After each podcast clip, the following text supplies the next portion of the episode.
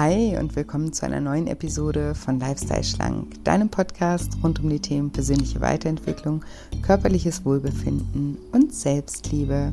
Ich bin Julia und heute möchte ich mit dir darüber sprechen, wie du Selbstkritik loslassen kannst.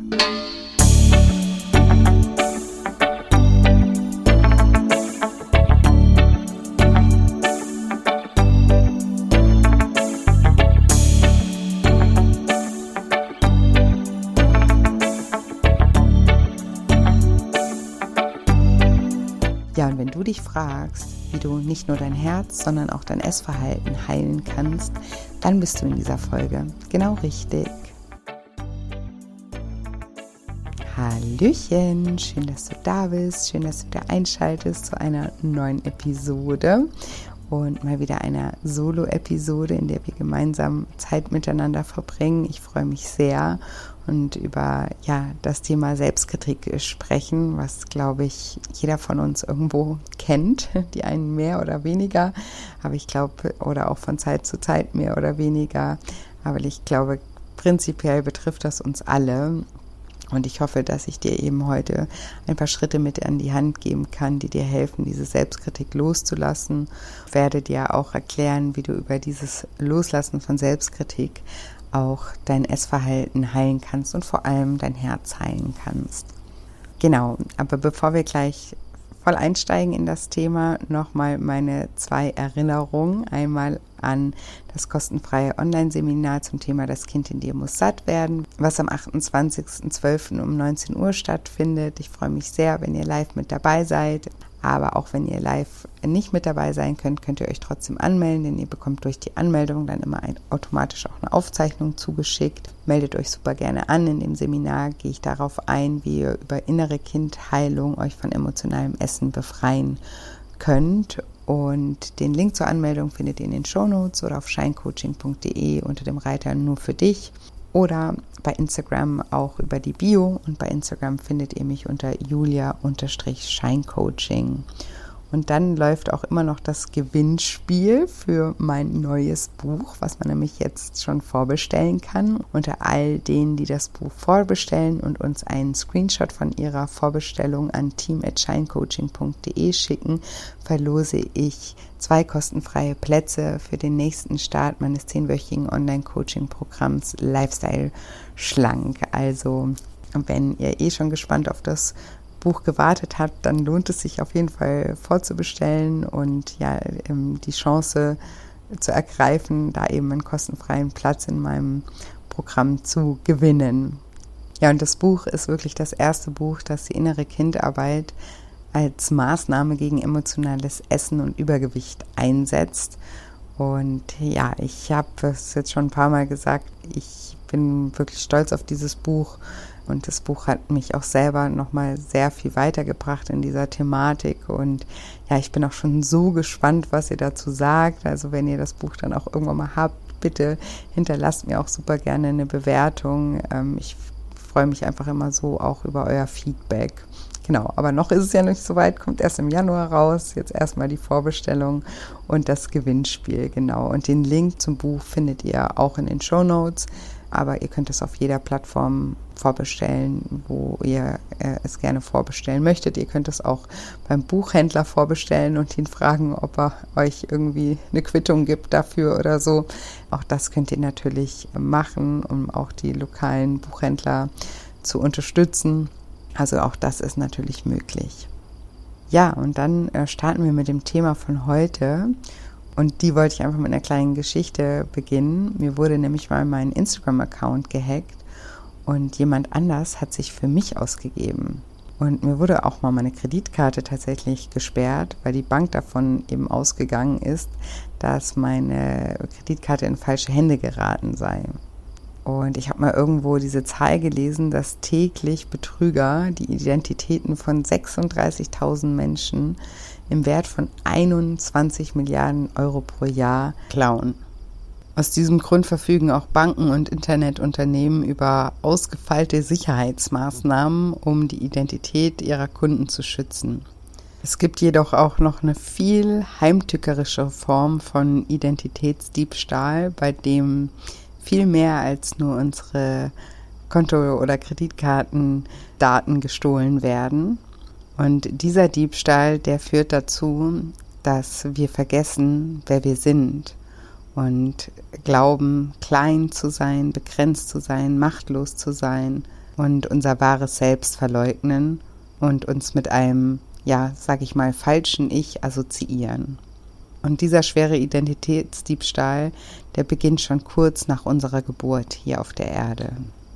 Eltern, Lehrer, Geschwister, Geistliche und Autoritätspersonen haben uns gesagt, dass wir unfähig, unbedeutend, hässlich, dumm, unwürdig und schuldig oder was auch immer sind und dass die Welt ein gefährlicher Ort ist mit ganz vielen Bedrohungen an jeder Ecke.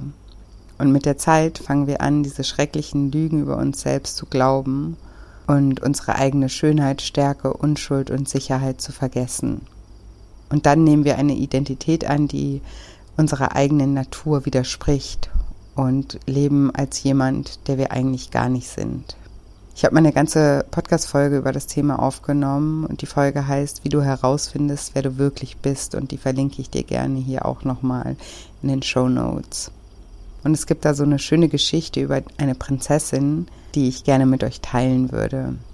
Die Geschichte handelt von einer Prinzessin, die als Kind entführt und zu Fischhändlern gebracht wurde. Und diese Prinzessin, die wuchs inmitten von Fischgestank auf und roch auch dementsprechend und nahm auch die Mentalität einer kämpfenden Straßenhändlerin an. Aber Jahre später fand einer der Diener des Königs die Prinzessin und brachte sie zurück in den königlichen Palast.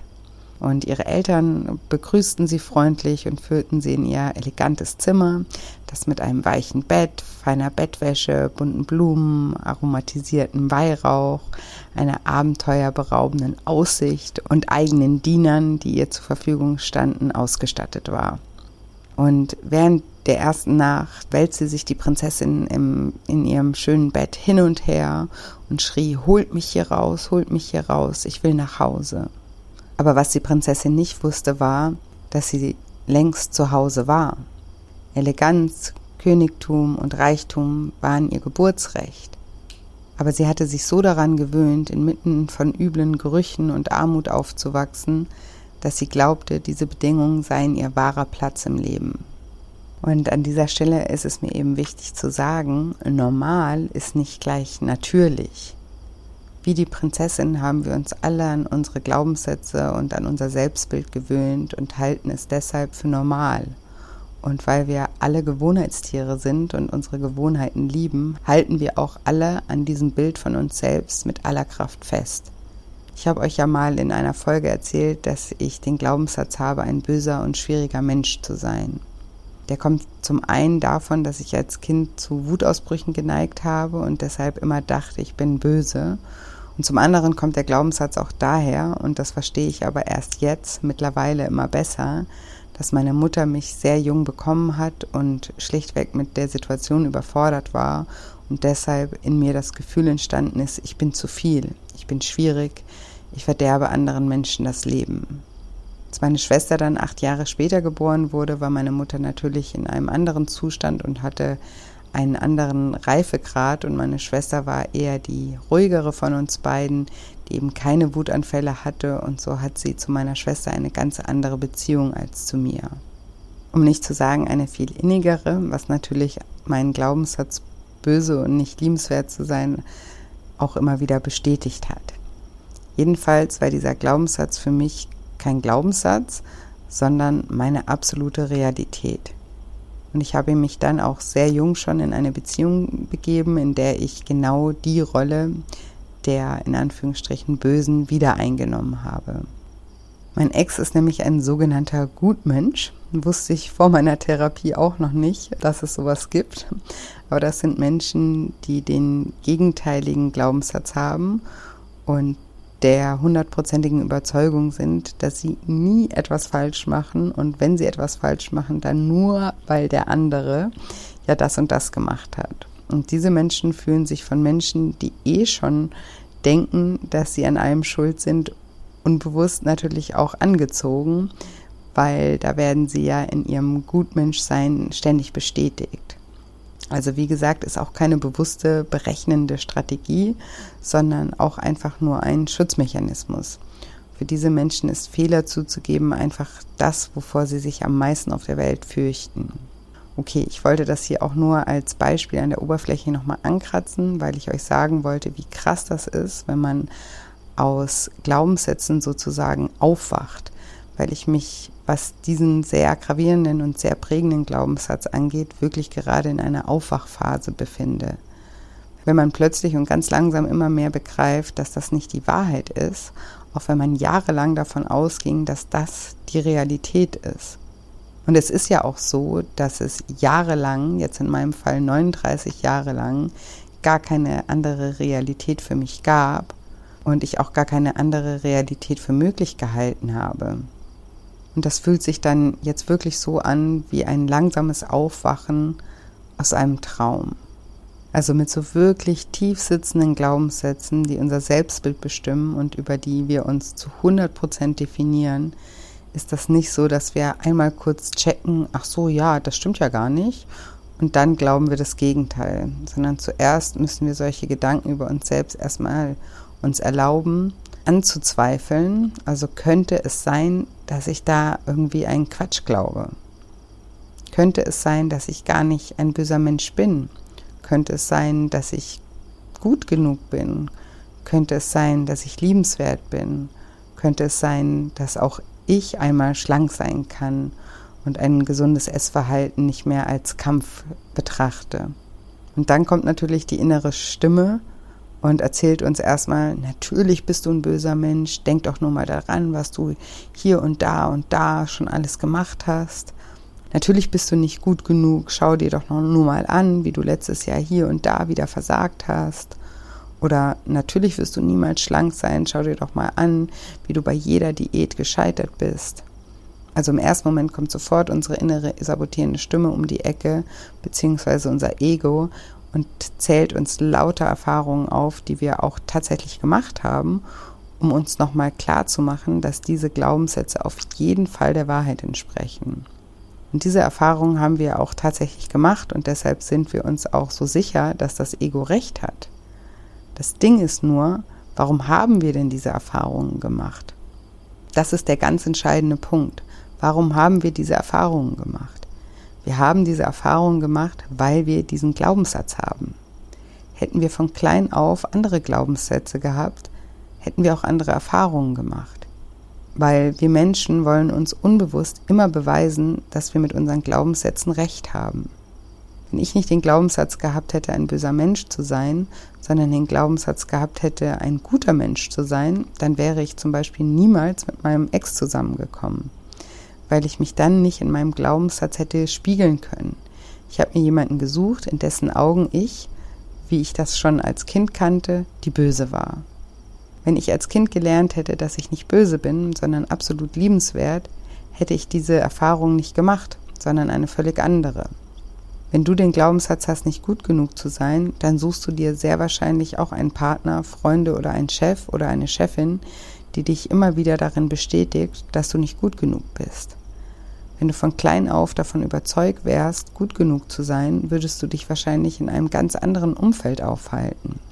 Wenn du einen Chef hättest, der dich überhaupt nicht wertschätzt und dich immer wieder klein macht und du hättest nicht sowieso schon den Glaubenssatz, ich bin nicht gut genug, würdest du das mal ein paar Wochen anschauen mit so einem Chef und dir dann aber sagen, okay, ich brauche einen neuen Job, so lasse ich nicht mit mir umgehen.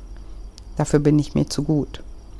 Oder wenn du eben die Erfahrung gemacht hast, mal bei einer unsinnigen Diät, die für jeden zum Scheitern verurteilt wäre, zu scheitern, weil sie gar nicht dafür gemacht ist, langfristig angewendet zu werden und dann vielleicht noch die Erfahrung gemacht hast, dass deine Eltern deine Figur als Kind immer kommentiert haben oder dass du in der Schule wegen deines Bauches oder deiner Beine gehänselt wurdest, dann denkst du eben, es gibt Menschen, die sind schlank und es gibt Menschen, die sind übergewichtig und ich bin übergewichtig und schlank sein ist etwas Unerreichbares für mich. Und dann forschst du auch gar nicht nach der wirklichen Ursache deines damaligen Scheiterns, weil du willst dir ja unbewusst beweisen, dass du recht hattest mit deinem Glaubenssatz sondern machst eben eine bescheuerte Diät nach der nächsten, die du gar nicht durchhalten kannst, nur um dich wieder zu bestätigen, dass du es doch nicht kannst. Die Aufgabe von unserem Ego ist es eben, unser Selbstbild zu beschützen. Alles, was wir über uns selbst glauben, gut oder schlecht, das ist die Aufgabe unseres Egos. Und wenn wir eben anfangen, bestimmte Dinge über uns in Frage zu stellen, dann kommt das Ego sofort mit alten Geschichten um die Ecke, die uns wieder verunsichern sollen, damit wir ja nichts Neues über uns selbst glauben. Das Ego hat also eine sehr eingeschränkte Vorstellung davon, wer wir sind. Und es möchte eben auch nicht, dass du dich veränderst, weil sonst würde es seinen Job verlieren. Weil wenn du dich ständig verändern kannst, was für einen Sinn hätte dann seine Aufgabe, dein Selbstbild zu verteidigen? Also der erste Schritt, sich von solchen negativen Glaubenssätzen zu befreien, ist immer, sich zu erlauben, das, was man glaubt, überhaupt einmal erst in Frage zu stellen. Der zweite Schritt ist dann, nach Beweisen zu suchen, dass auch etwas anderes wahr sein könnte. Ich habe zum Beispiel immer von mir geglaubt, ich sei geizig, was ich heute fast nicht mehr selbst glauben kann, dass ich das wirklich geglaubt habe. Aber das war meine absolute Realität, weil böse Menschen sind halt logischerweise auch geizig.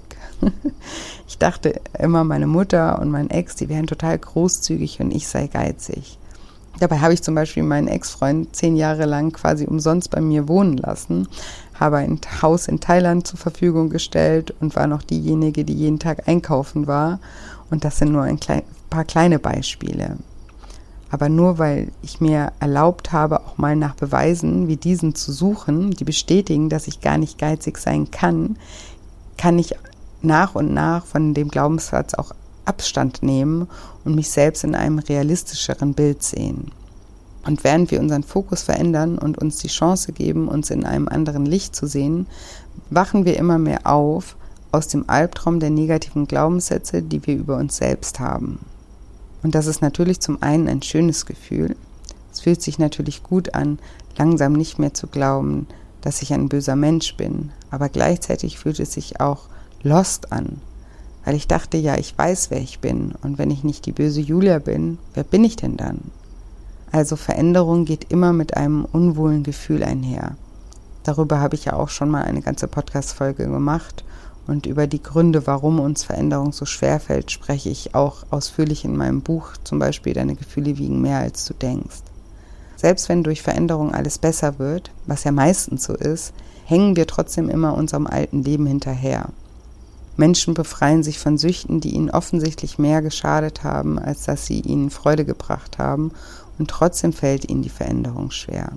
Das gleiche gilt für das Essverhalten. Auch da erleben Menschen, dass sie sich viel besser, gesünder, selbstbewusster mit sich selbst fühlen und mit sich selbst mehr im Reinen fühlen und so weiter. Und trotzdem fühlt das Neue sich erstmal komisch an und das Alte wird zunächst vermisst. Wie die Prinzessin, die aus ihrem Schloss wieder in ihr altes, stinkendes Loch zurück will, weil sie sich dort zu Hause fühlt und nicht realisiert, dass sie längst zu Hause ist, weil dieser saubere und schöne Ort ihr Geburtsrecht ist.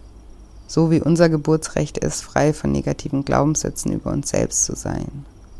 Aber wenn wir uns diese Lügen über uns selbst ein Leben lang selbst erzählen oder eben auch von anderen Menschen erzählt bekommen, dann werden sie eben zu unserer Realität. Hast du schon mal eine Lüge erzählt und sie dann so oft wiederholt, dass wenn du jetzt daran denkst, wirklich denkst, es wäre so gewesen? Also siehst du richtig vor deinem inneren Auge den Film, wie du dieses Erlebnis tatsächlich erlebt hast? Aus der Psychologie wissen wir, dass das Unterbewusstsein nicht zwischen Realität und Vorstellung unterscheiden kann. Da kannst du gerne mal an das Beispiel mit der Zitrone denken. Wenn du, eine, wenn du nur daran denkst, in eine saure Zitrone zu beißen, dann verziehst du sehr wahrscheinlich das Gesicht. Das Bild, das wir in unserer Vorstellung kreieren, besonders wenn es mit starken Emotionen verknüpft ist, hinterlässt die gleichen neuronalen Spuren in unserem Gehirn, wie wenn das Ereignis tatsächlich stattgefunden hätte.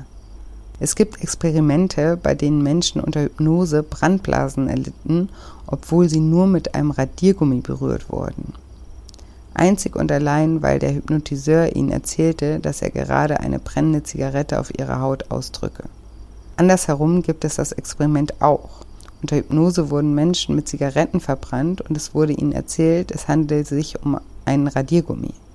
Und rate mal, ob die Probanden Brandblasen entwickelten oder nicht. Nein, obwohl sie mit einer Zigarette verbrannt wurden, entwickelten sich bei den Probanden keine Brandblasen, einzig und allein, weil sie davon überzeugt waren, dass sie nur mit einem Radiergummi berührt worden waren. Ich finde das so krass, wirklich. Deine Gedanken und deine Vorstellungskraft haben genau denselben Effekt auf dich und deinen Körper wie die Wirklichkeit. Und deswegen bist du auch, wer du glaubst zu sein. Wenn du dir selbst erzählst, ich bin schwach, ich bin undiszipliniert, ich bin nicht gut genug, ich bin nicht liebenswert, ich bin böse, dann bist du auch genau das. Das ist das Bild, das du von dir selbst hast und danach lebst du und machst damit das Bild zu deiner Realität. Und alle negativen Dinge, die du über dich selbst denkst, mit denen erzeugst du einfach Brandblasen auf deiner Seele. So wie die Probanden der Studie Brandblasen durch den Radiergummi auf der Haut entwickelten, weil sie daran glaubten, es sei eine Zigarette. Wenn du schlecht über dich denkst, verbrennst du deine Seele. Du tust dir also selbst weh. Und in dieser Folge geht es ja darum, dass du aufhörst, dir selbst weh zu tun und dein Herz und dein Essverhalten heilst. Und der erste Schritt und der allerwichtigste Schritt ist, dass du negative Glaubenssätze über dich selbst in Frage stellst und Beweise für das Gegenteil suchst. Zum Beispiel, ich bin undiszipliniert. Bin ich das wirklich? Gibt es Bereiche in meinem Leben, in denen ich vielleicht diszipliniert bin? Ich bin böse. Bin ich mir da wirklich zu 100% sicher oder gibt es Bereiche, in denen ich auch sehr viel Gutes tue? Es gibt diesen Spruch, ich glaube, der ist von Tom Stoppard. Beste Zeit zu leben ist die, wenn alles, was du bisher geglaubt hast, sich als falsch erweist. Die beste Zeit zu leben ist es, wenn alles, was du bisher geglaubt hast, sich als falsch erweist. Und der nächste Schritt, um sich nicht länger selbst weh zu tun, wäre dann, sich dann bei jedem Gedanken, den du denkst, jedem Verhalten, das du an den Tag legst, zu fragen, ist dieser Gedanke oder dieses Verhalten gerade heilsam für mich oder tue ich mir mit diesem Gedanken oder diesem Verhalten selbst weh? Zum Beispiel, wenn ich denke, ich bin nicht liebenswert, ist dieser Gedanke heilsam für mich oder fühle ich mich dadurch schlecht? Oder ich esse Schokolade, ist dieses Verhalten gerade heilsam für mich oder tue ich mir mit diesem Verhalten selbst weh? Weil wenn du denkst, dass du nicht liebenswert bist, richtest du deinen Fokus auf all die Sachen, die du an dir als nicht liebenswert empfindest. Zur gleichen Zeit könntest du deinen Fokus aber auch darauf richten, was du an dir liebenswert findest. Und in welchem Fall würdest du dich besser fühlen? Oder wenn du Schokolade isst, dann fühlt sich das vielleicht für einen Moment oder den Moment, in dem du Schokolade isst, ganz gut an, aber sobald der letzte Bissen gegessen ist, wie fühlst du dich dann? Fühlst du dich durch die Schokolade geheilt? Wird die Schokolade die Leere füllen, die du gerade empfindest?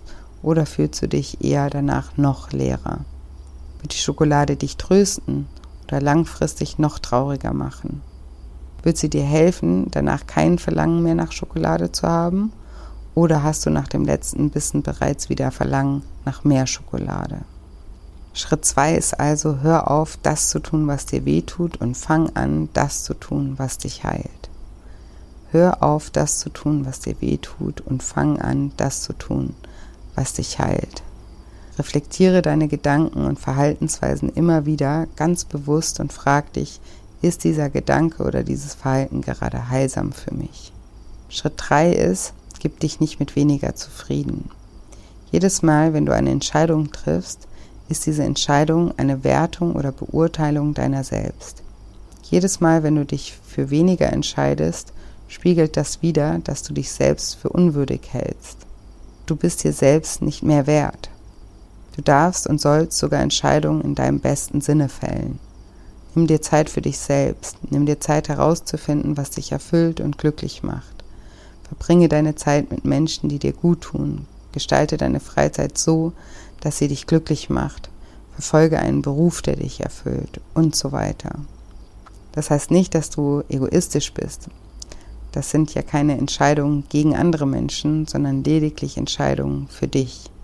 Mit Entscheidungen in deinem höchsten Sinne sorgst du dafür, dass es dir gut geht und sorgst genau damit für eine bessere Welt.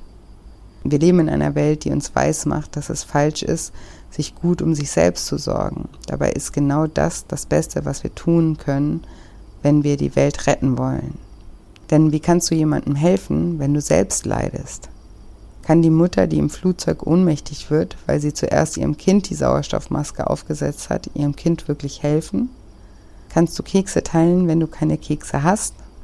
Selbst auferlegtes Leid ist kein Zeichen von Altruismus. Es ist vielmehr ein Zeichen dafür, dass du dein Leben mit angezogener Handbremse entlang fährst. Leiden ist keine Tugend. Dich selbst zu geiseln ist keine Tugend, sondern eine Krankheit. Wenn du keine Kekse oder nur ganz wenig Kekse hast, um sie zu teilen, dann ist ja klar, dass das Teilen dir wehtut. Wenn du aber ganz viele Kekse hast und vor allem das Vertrauen hast, dass du eine Keks-Flatrate hast sozusagen und deine Kekse niemals ausgehen werden, dann hast du überhaupt kein Problem damit, deine Kekse zu teilen. Du kannst nicht unglücklich sein und jemand anderen glücklich machen.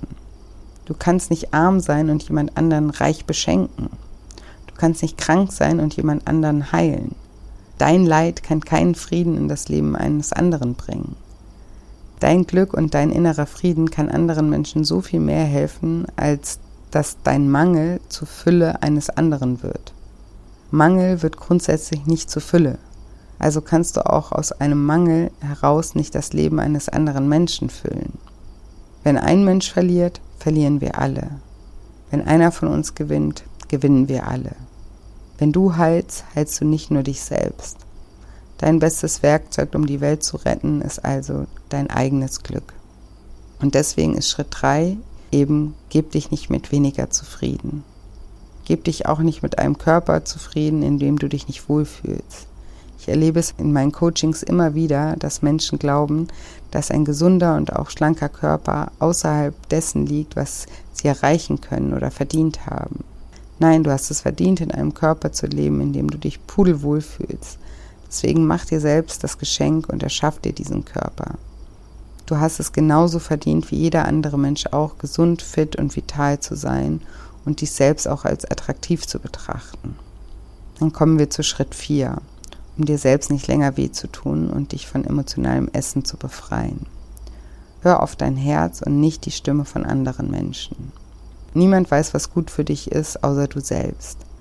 Wir kennen alle das Gefühl, wenn eine Idee eine Flamme in uns entfacht und wir mit jeder Phase unseres Körpers für diese Idee brennen.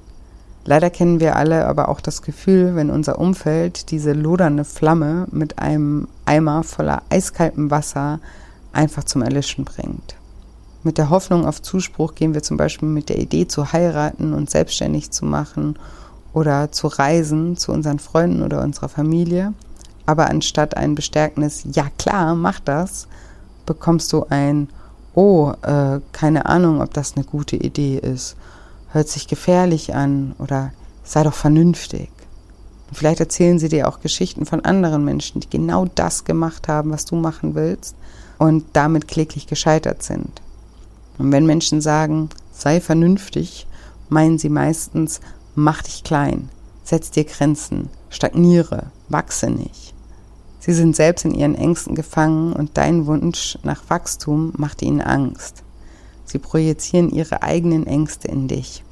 Sigmund Freud erklärt den Begriff der Projektion als einen Abwehrmechanismus, bei dem die eigenen unerwünschten Gefühle und Wünsche einem anderen Menschen zugeschrieben werden.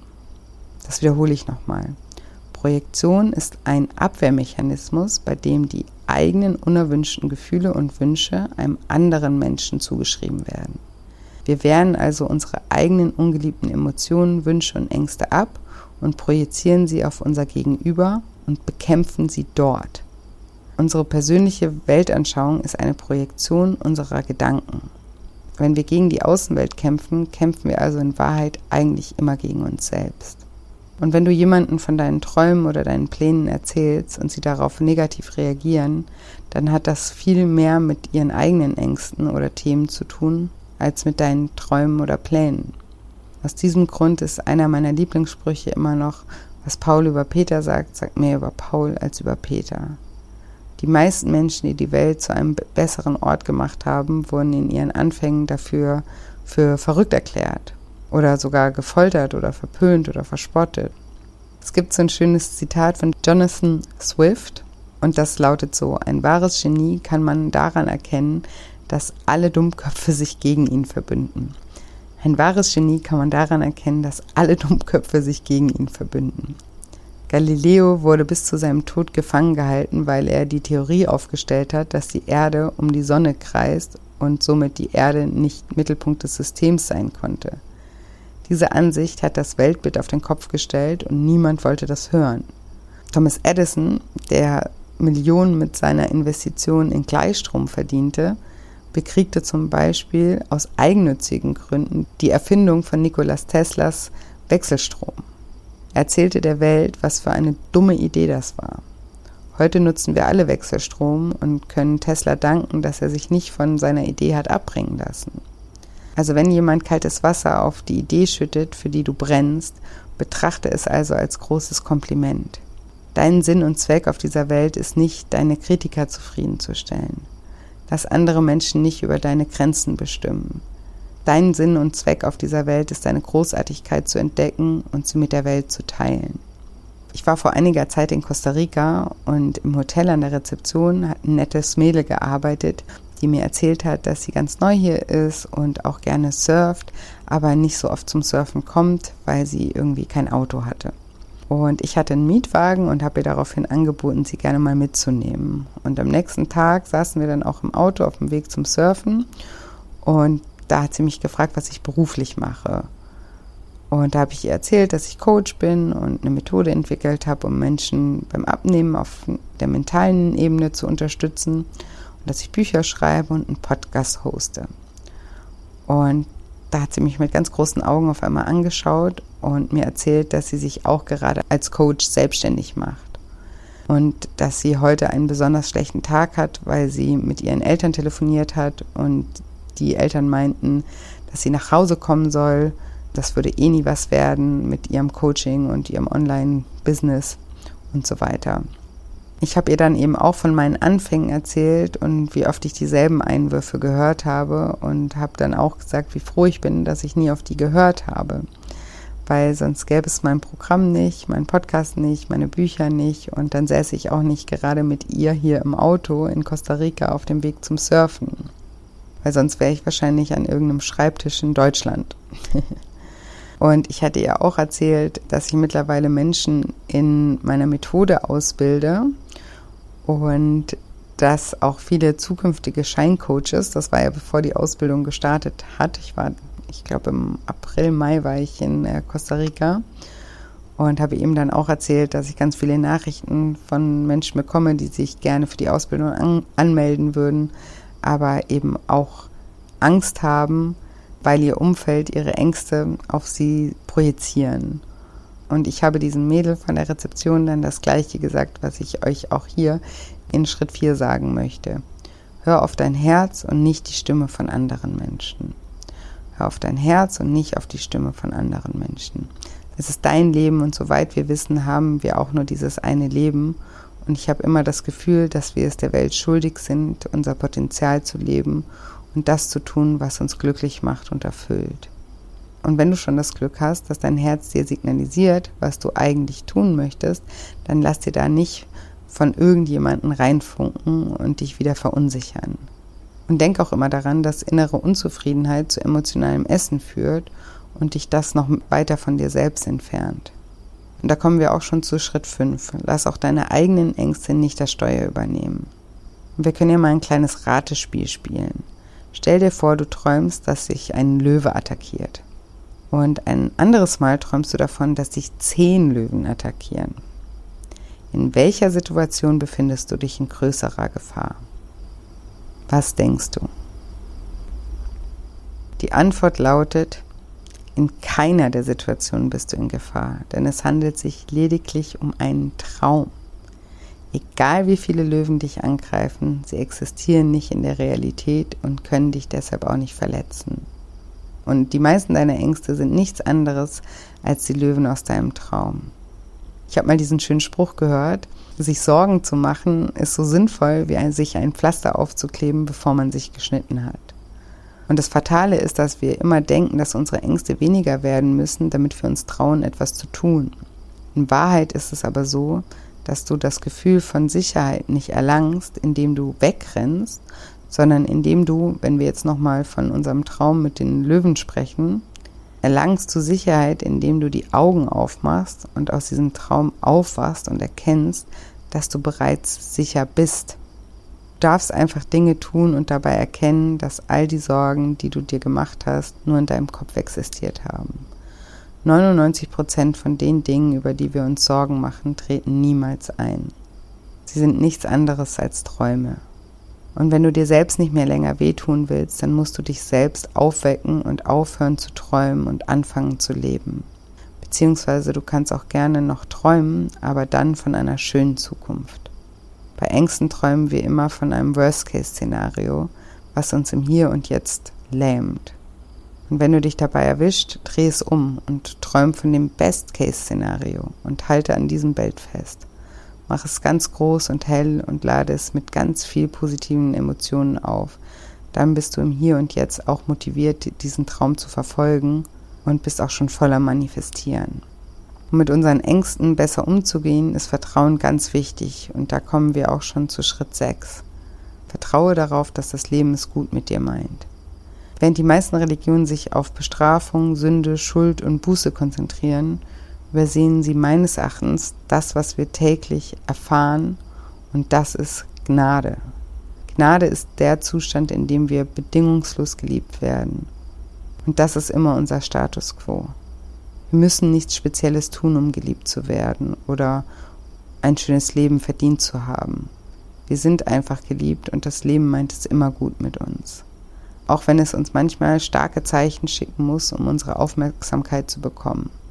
Wenn ich auf mein Leben blicke und die vielen dummen Dinge sehe, die ich getan habe, die vielen Male, in denen ich mich unbewusst egoistisch verhalten habe, in denen ich komplett unbewusst auf Autopilot gehandelt habe, mich selbst und auch andere verletzt habe und so weiter.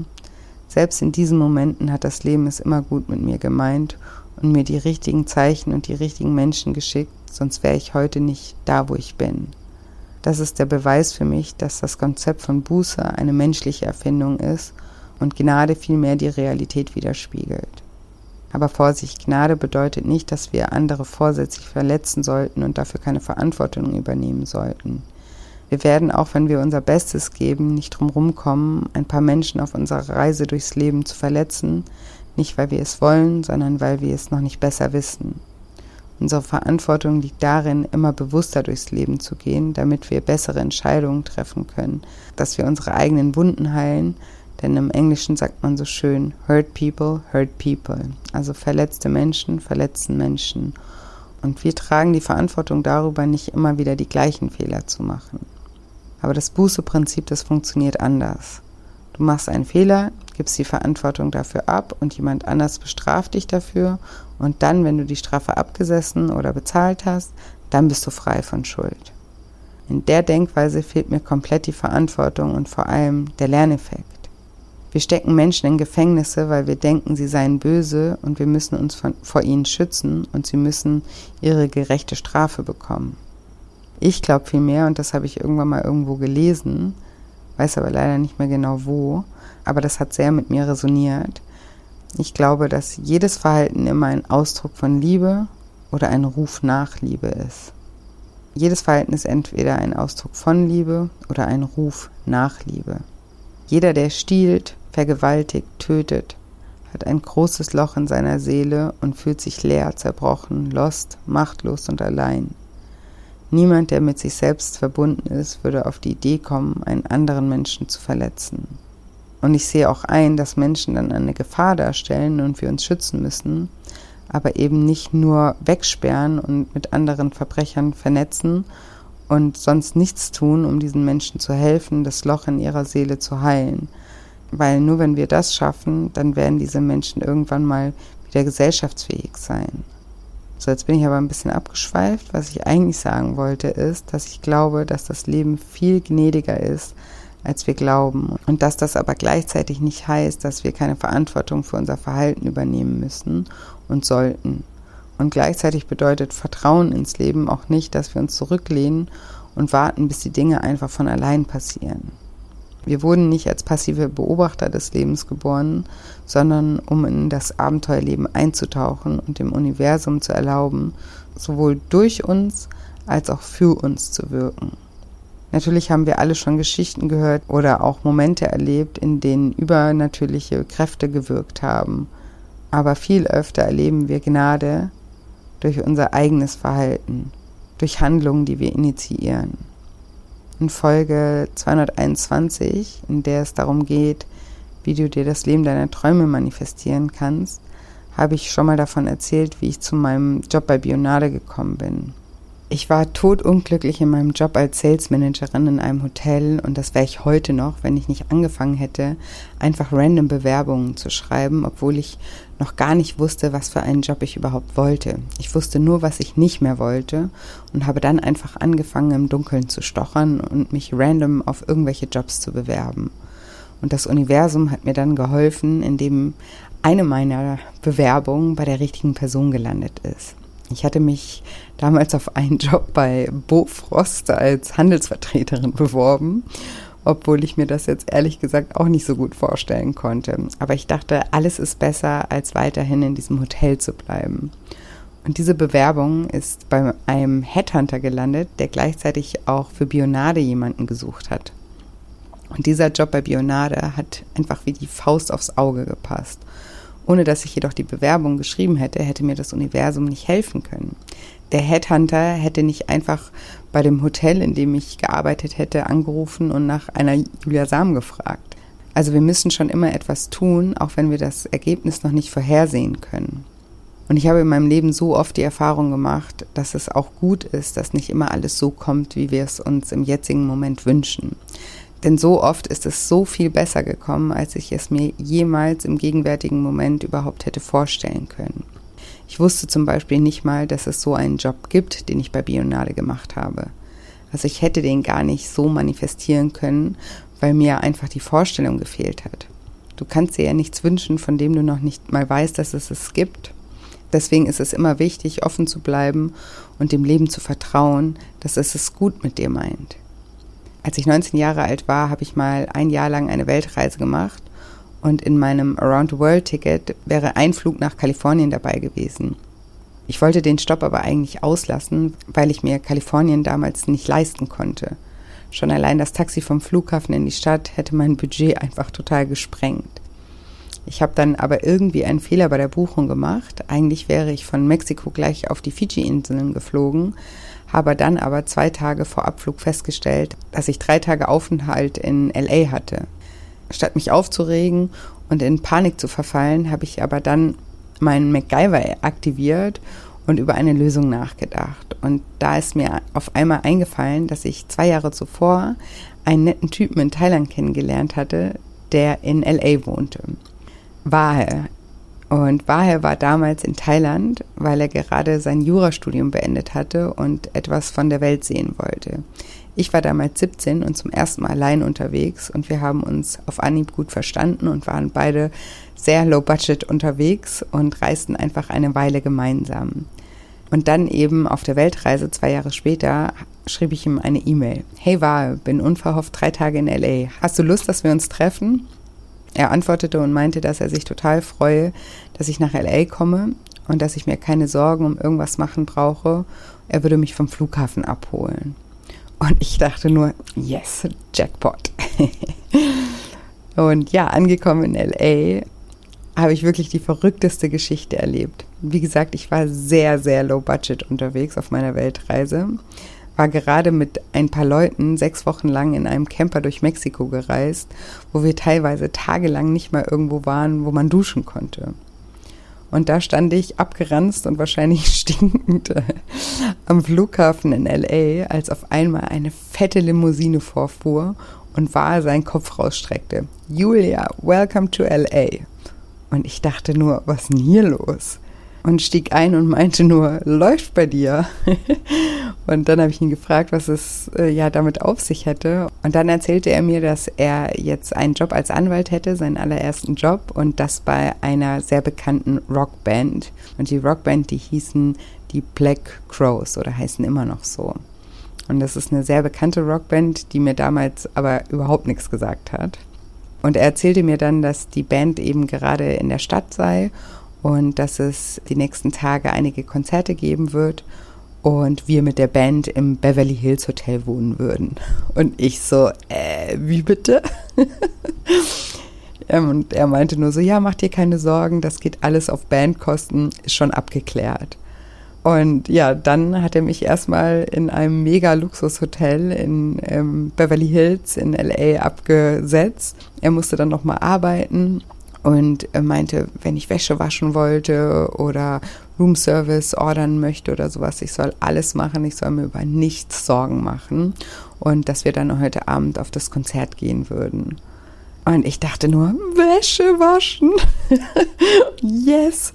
Ich hatte sechs Wochen lang nicht gewaschen und außer Reis und Bohnen auch nichts anderes gegessen. Und dann habe ich mir erstmal Fett Room Service bestellt und meine Wäsche waschen lassen und kam mir wirklich vor wie Pretty Woman. Ich glaube sogar, dass Pretty Woman in dem gleichen Hotel gedreht wurde, in dem wir damals waren, da in, in Beverly Hills. Ja, und dann abends sind wir dann eben auf das Konzert gegangen und da habe ich dann auch backstage die Band kennenlernen dürfen, die mir wie gesagt davor noch überhaupt nichts gesagt hat. Aber der Leadsänger von der Band, der war mit Kate Hudson verheiratet. Und die kannte ich und die war an dem Abend auch da und hat, war, hat sie mir dann vorgestellt und ich habe dann auch mit ihr gequatscht. Und ja, ich kam mir einfach vor wie in einem Film. Und auch heute noch, wenn ich die Geschichte erzähle, kommt mir das wie ein Film vor. Die Low Budget Julia in der High Society von LA. Das war einfach Wahnsinn. Und diese Wahnsinns drei Tage, in denen ich dann auch noch äh, Ben Harper kennenlernen durfte, wäre nie passiert, wenn ich nicht einen Fehler in Anführungsstrichen gemacht hätte bei der Buchung und irgendwo vertraut hätte, dass auch dieser Fehler für irgendwas gut sein würde. Alles, was passiert, hat immer einen Grund und alles kommt immer so, wie es kommen soll. Und so eine Erfahrung, so ein Erlebnis hätte ich niemals planen können und niemals manifestieren können, weil das einfach nicht mal im Horizont meiner Vorstellung gewesen wäre. Und witzigerweise war ich ja erst kürzlich wieder bei Wahl in LA, also ziemlich genau 20 Jahre später. Ich war ja auf Hawaii und dachte eigentlich, dass ich dort eine ganze lange Zeit bleiben werde, weil es immer mein Traum war, dort zu surfen und zu arbeiten. Aber das Prinzip geht auch andersrum manchmal. manchmal hat man einen Traum und stellt dann fest in der Realität, dass man das doch gar nicht so toll findet. und ich fand äh, Hawaii zwar sehr schön und bin froh, es mal gesehen zu haben, aber es hat mich jetzt nicht so fasziniert, dass ich dort unbedingt länger bleiben wollte. Und da ich Kalifornien auch sehr liebe und schon länger nicht mehr dort war, dachte ich, vielleicht nutze ich jetzt die Chance und fliege mal wieder nach LA. Und Wahe und ich haben uns 20 Jahre lang nicht gesehen, sind aber über 20 Jahre lang im Kontakt geblieben und haben uns gegenseitig immer mal wieder abgedatet über unsere Leben. Und deshalb habe ich ihm dann auch geschrieben, dass ich nach LA kommen würde. Und er hat sich total gefreut und hat mir dann auch angeboten, mit ihm bei seiner Familie zu wohnen, was ich dankend annahm. Und auch so hatte ich dann wieder unverhofft eine wunderschöne Erfahrung, die ich nicht gemacht hätte, wenn alles nach Plan verlaufen wäre. Den Weg des Vertrauens einzuschlagen bedeutet also nicht, dass wir faul werden, keine Herausforderungen mehr meistern sollen, keine Verantwortung übernehmen oder aufgeben sollen, wenn es mal schwierig wird. Das bedeutet, dass du vertraust, dass das Universum dir immer den richtigen Weg zeigen wird. Gehen musst du ihn trotzdem selber. Es mag dich also in gewissem Maße anstrengen, aber du brauchst niemals Angst zu haben, weil jeder Weg, den du gehst, der richtige ist. Viele Menschen missverstehen die Lehre Buddhas als Lehre, dass wir nichts wollen oder uns nichts wünschen dürfen. Wir können aber nicht nichts wollen oder uns nichts wünschen.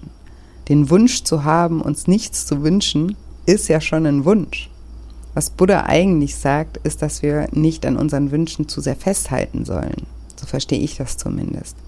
Wir sollten flexibel und offen sein und dem Universum die Chance geben, uns leiten zu lassen. Wenn du stur bleibst und alles immer selbst machen willst und Zeichen nicht vertraust, dann wirst du immer zu beschäftigt mit Kämpfen sein, um die schönen Dinge, die gerade in dem Moment, in dem du kämpfst, parallel passieren, zu erleben und zu genießen. Genau, das waren jetzt die sechs Schritte, die du gehen solltest, um dir nicht länger selbst weh zu tun. Und ich fasse jetzt wie gewohnt noch einmal alles für dich zusammen. Der erste Schritt ist, dass du die negativen Glaubenssätze über dich selbst anfängst anzuzweifeln und dir langsam erlaubst, dich selbst auch in einem anderen Licht wahrzunehmen und dir erlaubst, ein neues Bild von dir selbst zu sehen. Der nächste Schritt, um sich nicht länger selbst weh zu tun, wäre dann, bei jedem Gedanken, den du denkst und jedem Verhalten, das du an den Tag legst, dich zu fragen, ist dieser Gedanke oder dieses Verhalten gerade heilsam für mich oder tue ich mir mit diesem Gedanken oder diesem Verhalten selbst weh? Das Motto von Schritt 2 war, hör auf, das zu tun, was dir weh tut und fang an, das zu tun, was dich heilt. Schritt 3 war, gib dich nicht mit weniger zufrieden. Jedes Mal, wenn du eine Entscheidung triffst, ist diese Entscheidung eine Wertung oder Beurteilung deiner selbst. Jedes Mal, wenn du dich für weniger entscheidest, spiegelt das wieder, dass du dich selbst für unwürdig hältst. Und Schritt 4 war, höre auf dein Herz und nicht auf die Stimme von anderen Menschen. Und dabei haben wir darüber gesprochen, dass Menschen ihre Ängste oft in dich hinein projizieren. Niemand weiß, was gut für dich ist, außer du selbst. Lass deine Flamme also nicht von einem kalten Eimer Wasser erlischen. Schritt 5 war dann, lass auch deine Ängste nicht das Steuer übernehmen. Erinnere dich an die Frage, ob es einen Unterschied macht, ob dich ein Löwe oder zehn Löwen im Traum attackieren. Es macht keinen Unterschied, weil es immer ein Traum ist und nicht die Realität. Und 95 Prozent der Dinge, über die wir uns Sorgen machen, treten niemals ein. Und Schritt 6 war dann das Gegenteil von Angst, nämlich Vertrauen. Vertraue darauf, dass das Leben es gut mit dir meint und denk daran, dass manche Dinge gerade nicht funktionieren oder vermeintlich scheitern, weil das Leben noch etwas viel Besseres für dich bereithält. Genau, und jetzt hoffe ich wie immer, dass dir diese Folge gefallen hat und dass du viel aus dieser Folge für dich mitnehmen konntest, dass diese Folge dich dazu inspirieren konnte oder auch ein Stück weit anleiten konnte, Selbstkritik loszulassen und dass dir das auch hilft, weniger aus emotionalen Gründen zu essen. Und wenn dir dieser Podcast gefallen hat, dann freue ich mich natürlich auch immer über eine positive Bewertung da, wo du den Podcast hörst. Und ich freue mich auch immer, wenn du den Podcast weiterempfiehlst oder auch die Folge, wenn sie dir gefallen hat, einfach ja eine Freundin oder einen Freund oder einen Verwandten, Bekannten weiterleitest, der vielleicht auch etwas damit anfangen kann. Genau, und dann nochmal der kleine Reminder. Am 28. halte ich wieder das kostenfreie Online-Seminar Dein inneres Kind will satt werden und freue mich sehr, wenn du da live mit dabei bist um 19 Uhr. Den Link zur Anmeldung findest du in den Show Notes oder auf shinecoaching.de oder auch über den Link in der Bio bei Instagram und bei Instagram findest du mich unter julia-scheincoaching. Und dann äh, läuft ja gerade, wie gesagt, auch noch das Gewinnspiel für alle Vorbestellungen von meinem neuen Buch. Schick mir da einfach einen Screenshot von deiner Vorbestellung, wenn du mitmachen möchtest. Und dann hast du die Chance, einen Platz im nächsten sehr schlank Online-Programm zu gewinnen. Genau. Ja, und jetzt wünsche ich dir erstmal frohe Weihnachten, weil wir hören uns dann erst nach Weihnachten wieder. Ich wünsche dir eine wunderschöne Zeit mit deiner Familie oder mit Menschen, die dir einfach wichtig sind. Ich hoffe, ihr versteht euch alle und seid lieb zueinander und genießt diese Tage. Und ich hoffe, ihr genießt auch ein leckeres Essen ohne schlechtes Gewissen und ohne Eskalation, einfach in Balance.